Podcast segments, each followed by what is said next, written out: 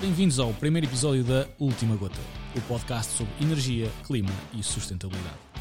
Temos hoje connosco o presidente da New Energy Solutions. O nosso convidado foi o primeiro presidente da entidade reguladora dos serviços energéticos e presidente do Conselho dos Reguladores Europeus de Energia. Foi ainda presidente da Comissão para a Reforma da Fiscalidade Verde, que ficou conhecida pela sua neutralidade fiscal com as receitas geradas pelas taxas sobre a poluição, como as emissões de carbono ou a taxa sobre os sacos plásticos, a serem aplicadas na descida de impostos, como o IRS e os incentivos para a aquisição de veículos elétricos. Falamos, claro está, do engenheiro Jorge Vasconcelos. Jorge, bem-vindo.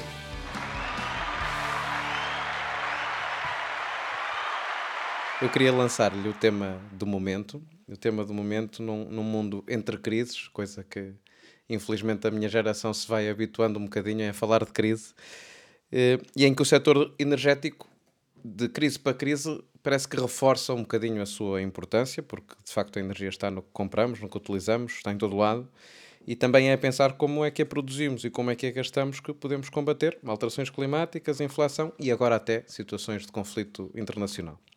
Hoje já se fala um bocadinho das renováveis como as energias da liberdade. E no momento em que isto se faz, e para pegarmos neste tema de conflito que vivemos, eu perguntava-lhe se um mundo de tantos países que se construíram energeticamente também em rede, eh, em, com um olhar na globalização, se é possível que agora viremos o bico ao prego, no fundo, para políticas nacionalistas de energia e os países acabem por se fechar mais nos seus sistemas energéticos e menos, portanto, interligados. Bom, antes de mais, muito obrigado pelo convite, muitos parabéns pela iniciativa.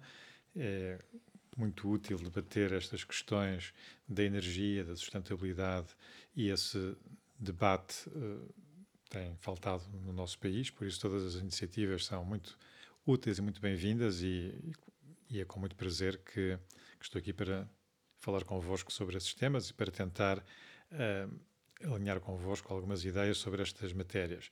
Em relação a essa primeira pergunta, eu diria que não receio uma uh, renacionalização da energia, porque creio que as vantagens da cooperação, estou a falar agora sobretudo do espaço da União Europeia, as vantagens dessa colaboração têm sido evidentes e continuam a ser evidentes, não só em matéria de qualidade de serviço, mas também em matéria de solidariedade em momentos de crise. Já tivemos várias situações em que foi necessário recorrer aos vizinhos para uh, garantir o abastecimento de gás natural ou de eletricidade este valor da solidariedade uh, é um valor uh, na energia, pela energia, mas é um valor político de primeira grandeza na Europa e não nos esqueçamos que a União Europeia nasce com energia, nasce com os tratados do carvão e da, da energia atómica. Vamos continuar só a falar um bocadinho de, de cooperação, porque o Portugal eletrificado dos anos 90, aliás, dos 50 aos 90, é quase em, em monopólio, portanto, não é quase, é mesmo em, em, monopólio natural, e a maior parte dos países europeus fez esta transição, enfim, de liberalizar o mercado, de abrir a energia à economia. Hoje, qualquer um de nós escolhe a quem compra a energia elétrica, o gás, e, enfim, vivemos neste sistema de mercado europeu o Jorge assistiu a isto tudo, foi presidente do ator central de regulação de tudo isto, o primeiro presidente da, da ERSE, e houve com certeza virtudes em tudo o que se fez. O que eu lhe pergunto é, 16 anos depois da sua saída dessas funções, se ainda olha eh, para o mercado da mesma forma, para o MIBEL, no fundo, o Mercado Ibérico de Energia, eh, de Eletricidade e Gás, se olha da mesma forma ou se é daqueles, como cada vez existem mais, que veem também aqui um, um, cansaço num mercado que não está a responder aos cidadãos, especialmente num momento em que há uma crise de preços de energia que nos afeta a todos e que este mercado não está a conseguir superar. Pergunto-lhe muito concretamente o que é que há a mudar no MIBEL. Eh, bom, uh, uh, o que há a mudar no MIBEL e de uma forma geral no mercado interno de energia europeu era óbvio antes desta crise dos preços de 2021. Uh, eh, e tem a ver com o facto de, a partir de 2005, na União Europeia, terem sido adotadas políticas ambiciosas de clima e energia que exigiam reformas estruturais no mercado que foi concebido nos anos 90 do século passado, com hipóteses muito diferentes daquelas que são as nossas hipóteses de trabalho hoje. Ou seja, quando se dá a liberalização, no início dos anos 90 do século passado, tínhamos eh, grandes centrais de energia elétrica e tínhamos eh, redes elétricas que se assemelhavam bastante entre os vários países da União Europeia.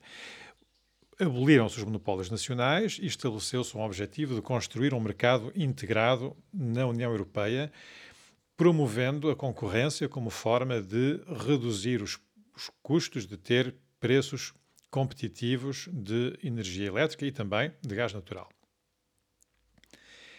Este modelo de mercado, que tive a honra de ajudar a construir com outros ao longo de vários anos, começou a entrar em crise em 2005, quando a União Europeia, pela primeira vez, estabelece uma política integrada de energia e clima e começa a, começamos a falar de metas para 2020. E em 2007 estabelecem-se essas metas para 2020. A partir daí era evidente, e eu tenho dito isso desde essa altura, que era necessário pensar numa reforma do mercado da eletricidade para ter em conta as políticas públicas de clima e energia, e em particular a eh, descarbonização, a redução das emissões de gases com efeito de estufa e uma penetração crescente de fontes de energia uh, renovável de natureza intermitente, eólica e solar.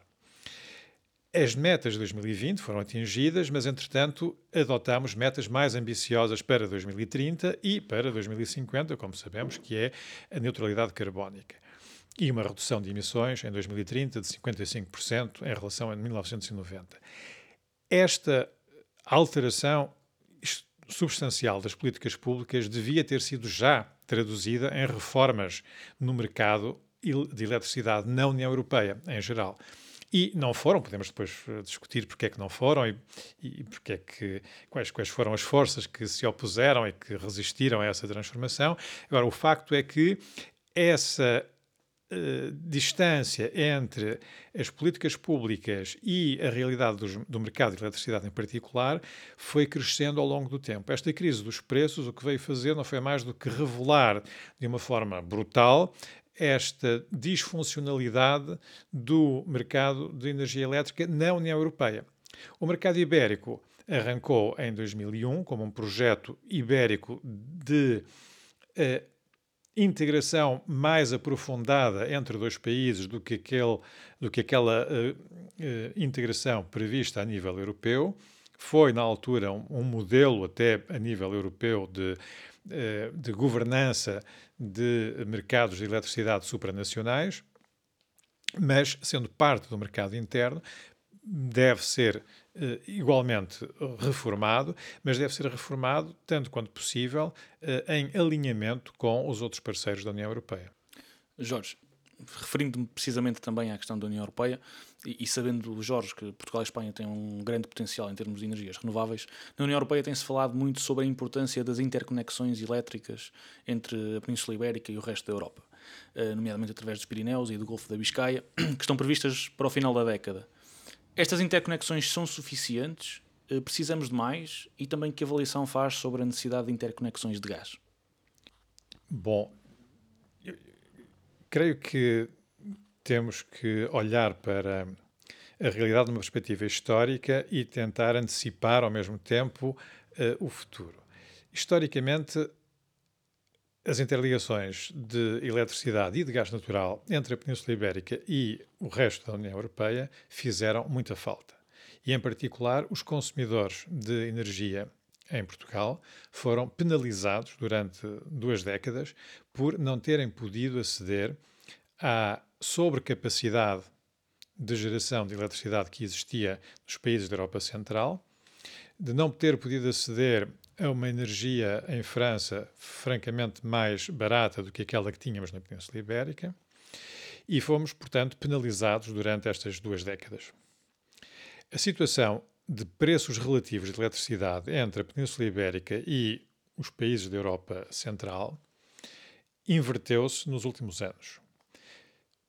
Portugal e Espanha temos os recursos naturais, em particular solares, melhores da Europa. Temos uma ótima uh, energia eólica e hídrica também, ou seja, temos uh, fontes de energia renovável e temos hoje os custos de eletricidade de origem renovável mais baixos da União Europeia. Nestas condições, importa questionar criticamente a utilidade, do ponto de vista dos consumidores portugueses, dessas in novas interligações entre a Península Ibérica e o resto da Europa. Ou seja, o que eu quero dizer Está é... a dizer que agora são eles os interessados em fazer as interligações Exatamente, porque vamos ver como é que funcionam os mercados. Se existir mais capacidade de interligação, vai haver a exportação de Portugal para França. Essa exportação vai levar, inevitavelmente, a que os preços da eletricidade subam em Portugal. Portanto, há aqui uma análise macroeconómica que deve ser feita, há aqui um balanço que deve ser feito, tanto do ponto de vista económico como do ponto de vista ambiental. Não nos esqueçamos que a geração de eletricidade, mesmo de eletricidade verde, sem emissões de gases com efeito de estufa, na operação, ela tem uma pegada carbónica na, nos equipamentos e na montagem desses equipamentos para a geração de eletricidade. E além dos impactos ao nível das emissões de gases com efeito de estufa, há outros impactos ambientais, ao nível da ocupação do espaço, do terreno, ao nível da, da, da biodiversidade, ao nível da, dos impactos sobre a fauna, etc. E tudo isso deve ser contabilizado. Portanto, antes de uh, darmos o sim a novos projetos de interligação elétrica entre a Península Ibérica e a França, creio que seria bom fazermos uma pausa de reflexão e perguntarmos, questionarmos se é isso que é melhor para os nossos interesses no futuro. Isso quer dizer que este, porque é relativamente consensual a nível político em, em Portugal, a aposta nas renováveis, a eletrificação da economia, etc. Mas há mesmo uma dúvida concreta entre se isto é de facto uma oportunidade económica para Portugal. E só para fechar este tema, há um país que tenha um modelo acertado, na sua opinião, ou qual é o mais acertado que conhece? Sei que o Jorge tem muita experiência internacional. Qual é o mais acertado que conhece? O que é que faria para Portugal? E eu não, não resisto a meter esta colherada numa coisa que ia dizer há bocado. Quais foram as forças de bloqueio que encontrou na altura se, se puder responder, para depois trocarmos um bocadinho de tema. Muito bem, então podemos começar por aí. Um, é uma aliança muito grande de, de forças não interessadas na reforma do mercado de eletricidade. E eu tive essa experiência não só uh, nos últimos anos eh, enquanto regulador de energia em Portugal, mas também em 2016, quando fui consultor do Presidente da Comissão Europeia na preparação do pacote chamado Energia Limpa para Todos os Europeus. E nessa altura tive a possibilidade de verificar que não só as empresas tradicionais de eletricidade se opunham a uma reforma do mercado, como mesmo as empresas de energias renováveis achavam que com um sistema chamado uh, prémio de mercado, market premium, podiam viver tranquilamente, independentemente das regras do mercado, independentemente dos preços do mercado. O que, aliás, diga-se de passagem, é verdade. Só que estas são visões particulares que defendem interesses legítimos particulares, mas numa perspectiva de interesse público geral, a reforma do mercado era necessária. Simplesmente não houve uh, uma uh, um suporte, um apoio na, entre os, as principais partes interessadas para promover essa reforma. Pelo contrário, quando a Comissão, uh, em reuniões uh, formais ou informais, enunciava essa possibilidade de se fazer uma reforma do, do mercado de eletricidade, havia uma reação negativa. Depois temos a própria inércia da burocracia. Todas as burocracias têm uma inércia muito grande, sabemos isto há muitos anos, a sociologia estuda isto uh, desde os tempos de Max Weber e depois o Luhmann e de outros. Portanto, sabemos que há sempre uma grande inércia e há receio do desconhecido, há uma certa aversão ao risco. E quanto mais complexos se tornam os problemas e quanto mais complexa é a própria técnica e menor, se calhar, é a formação profissional de quem na administração pública, seja na Comissão Europeia, seja nos governos nacionais, seja a nível local, municipal, se não tiver uma, uma formação adequada para compreender as potencialidades e não só as complexidades destas novas oportunidades técnicas, adota normalmente uma reação negativa que conduz ao bloqueio da reforma, ao bloqueio da mudança, ao bloqueio da inovação. Então, é esta aliança entre interesses legítimos particulares e uh, inércia da administração que conduziu a este atraso enorme na reforma, no processo de reforma dos mercados de eletricidade e ainda recentemente, no final do ano passado, com aqueles preços exorbitantes de eletricidade e com esta disfuncionalidade dos mercados perfeitamente visível, muitos continuavam a dizer, em Bruxelas e nas capitais de muitos Estados-membros, que uh, esta crise iria ser passageira e que os fundamentais do mercado de eletricidade eram um valor que tinha que ser defendido todo todo custo e que são intocáveis. Em relação a outra questão que tinha a ver com se, na sua experiência internacional, qual, era, qual seria o existe um, um, modelo. Portanto, estávamos a falar de se existe ou não uma oportunidade para Portugal para exportar energia limpa para o resto da Europa e se isso é uma oportunidade de desenvolvimento económico para o, para o país. Já vimos que há dúvidas. Eh, se aliarmos isso a uma perspectiva de política energética para o nosso país, como há muitas que falharam e que falharam redondamente e há muitos erros por aí fora e pela Europa fora a nível de política energética, se conhece ou apoia um país que tenha de facto feito reflexões acertadas a tempo. Certo. Bom, a transição energética é um processo complexo e que uh, varia de país para país, de acordo com os recursos naturais disponíveis, com a cultura de cada país, com o quadro institucional. Por isso é difícil fazer essas comparações e essas generalizações. De qualquer forma, se me perguntarem se há um país na União Europeia ou no mundo que possa ser considerado absolutamente exemplar nesta área, eh, eu não saberia responder. Vejo uh, boas experiências, vejo boas ideias, vejo boas realizações em vários países, mas vejo também erros, atrasos, deficiências nesses mesmos países pensando agora no nosso país e respondendo à pergunta, será que devemos apostar hum, em Portugal como um país exportador de energia, neste caso de eletricidade? Bom, durante muitos anos havia quem achasse que Portugal devia continuar a ser um exportador de produtos petrolíferos e olhava para o volume das exportações e para o peso desse volume de exportações de produtos petrolíferos no PIB e ficava uh, maravilhado, admirado com a, grandeza daquelas exportações, sem olhar para uma outra variável, para um outro indicador que é o indicador decisivo, que é o valor acrescentado. E esse valor acrescentado era muitas vezes negativo. Isso não interessa ao nosso país. Então, o que interessa não é promover a exportação pela exportação, é promover atividades que tragam valor acrescentado para o nosso país. Como é que isso pode ser feito? Atualmente, aproveitando a vantagem competitiva que Portugal tem agora, ao ter os preços de energia uh, elétrica renovável mais baixos da Europa, estou-me a referir aos últimos projetos que têm sido uh, licenciados e construídos em Portugal. Essa eletricidade verde barata pode ser aproveitada para favorecer não só as famílias, mas também a indústria. A indústria que já existe em Portugal e indústria intensiva em energia que pode ser atraída para o nosso país.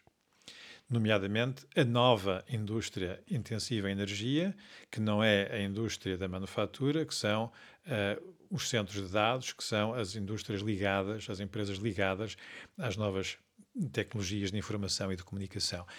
Depois temos outra Uh, vantagem competitiva em Portugal que não tem sido suficientemente aproveitada, que é a competência na área da das redes inteligentes e da digitalização de energia. Temos uh, centros de uh, investigação excelentes, do, do, que há de melhor a nível mundial, temos capacidade industrial, tanto de grandes empresas, grandes, médias empresas, como até de startups, mas não criamos ainda as condições em Portugal para promover essas empresas. E sabemos que é muito importante, sobretudo para as pequenas e novas empresas, poderem apresentar uh, exemplos concretos no seu país de origem quando vão uh, para o estrangeiro, quando vão exportar.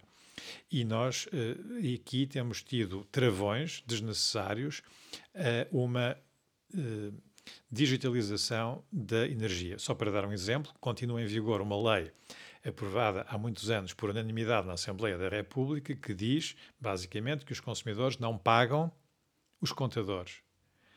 Isto conduziu aberrações do ponto de vista da regulação, que foi, por exemplo, fazer com que os ativos dos contadores tenham saído da base de ativos regulados das empresas que detêm os contadores, em regime de exclusividade. Enquanto não reformarmos esta, esta lei e outras que têm impedido a implementação, a definição e a implementação de uma estratégia de digitalização da energia, não vamos conseguir dar esse passo e esta é também uma área onde Portugal poderia ganhar muito, não só melhorando a eficiência dos sistemas energéticos em Portugal, como depois exportando serviços e exportando produtos para outros países. Muito bem, Jorge. Falando agora um bocadinho sobre desenvolvimento e transição climática, o mercado europeu de licenças de carbono procura, através de mecanismos de mercado e, portanto, da compra e venda de licenças, ser um mecanismo eficiente para desincentivar as emissões. Eh, que avaliação faz deste mercado, tendo em consideração o aumento do preço destas licenças, de perto de 4 para 80 euros em cerca de 5 anos, eh, e o seu impacto na indústria europeia? O sistema europeu de, de comércio de licenças de emissão eh, foi introduzido hum, como alternativa a um outro sistema que poderia ter sido o da fiscalidade, a introdução de um imposto sobre o carbono. É um sistema que tem as suas virtudes, eh, que teve alguns erros iniciais na forma como foi eh, gerida a, a atribuição das licenças com uma grande discrecionalidade dos Estados-membros, o que conduziu a distorções que foram, em alguns casos, relativamente uh, importantes.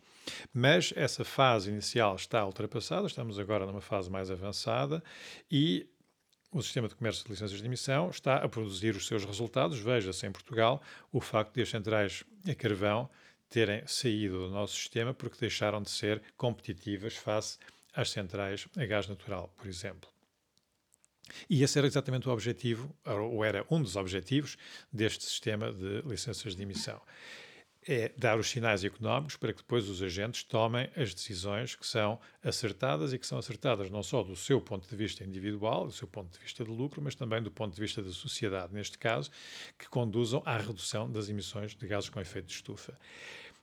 Uh, a ideia era também que este uh, sinal económico iria ser eh, transferido para o mercado de eletricidade, o mercado europeu de eletricidade, e iria, portanto, uh, conduzir, uh, sem necessidade de outras intervenções, e nomeadamente subsídios, à descarbonização da eletricidade.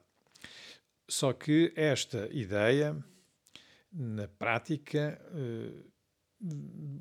não, não, não se concretizou aquilo que nós vemos hoje é que, na maioria dos países, há sistemas de incentivo eh, que são paralelos ao sistema de licenças de, de emissão. De alguma forma, criou-se uma situação pouco coerente e isto está a conduzir a algumas eh, distorções eh, perigosas, nomeadamente no que diz respeito à formação do preço da eletricidade neste modelo de mercado. Por isso, mais uma vez, temos necessidade de alterar o modo de funcionamento do mercado de eletricidade, tendo em conta estas realidades. E estas realidades são, nomeadamente, o facto de termos, na maior parte, ou em muitos Estados-membros, eh, uma quantidade de energia ou de capacidade instalada de geração de eletricidade com um preço garantido seja pelo regime dito de tarifa feed-in, seja pelo market premium, seja por outro tipo de garantias do Estado.